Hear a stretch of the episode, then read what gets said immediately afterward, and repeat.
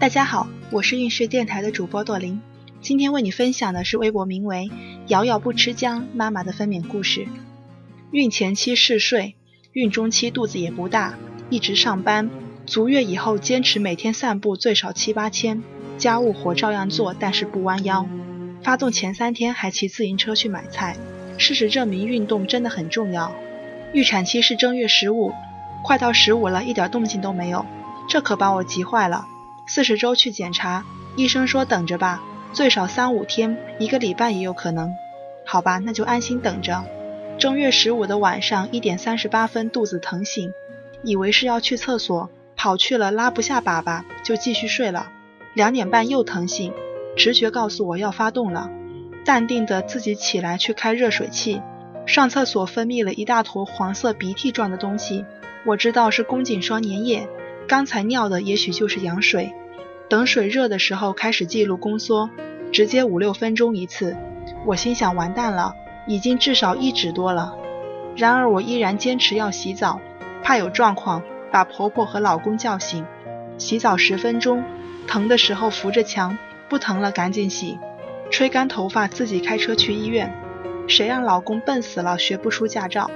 三点半到达医院，产科锁着门叫醒了护士。内检已经两指了，宫颈条件很好，可我的表情还算轻松。医生和护士说这个人可皮实的很，注意着点儿，别要生了他自己都没有感觉。办了住院，医生让老公陪我进待产室等着，一直到六点多宫缩还是四五分钟一次。爸妈送来的肉夹馍根本没胃口吃，还吐了好多东西。护士说回病房吧。疼到最后，我问老公这可怎么办啊？我的腰不在了，我不生了。内检才六指，胎位还高，羊水少。到了十一点多，内检一直没有进展。十二点十分，医生说进产房看看吧。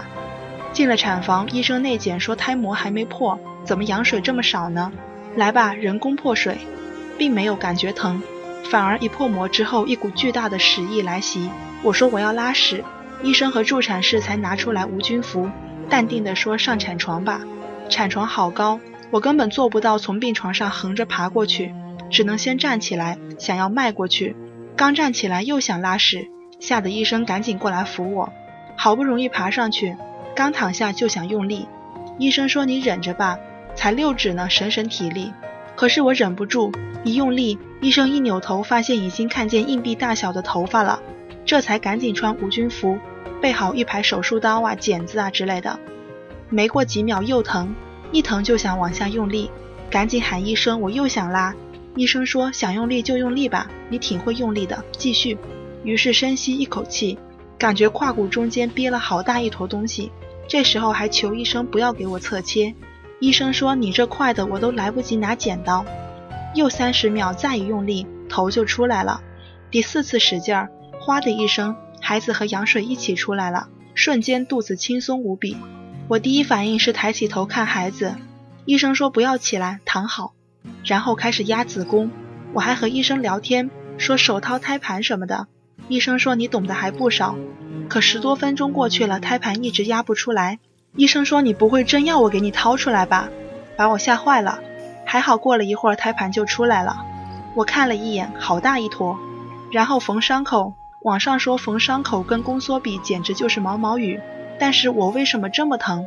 能感觉到针线在肉里穿梭，大概缝了三四处，四五针，就把我挪到病床上，观察了两小时，还和护士聊孩子的教育，红海行动。护士说：“你这投胎快的，真的是我们医院的传奇。”在产房就开始吸母乳，还送进来一碗面，我三口两口就吃了。毕竟刚拿进来的巧克力我都没来得及吃，大半天也没吃饭。今天运势的分娩故事就分享到这里，运势陪伴宝宝成长，在微信公众号和微博中搜索运势，有更多的孕育知识和故事等着你哦，谢谢。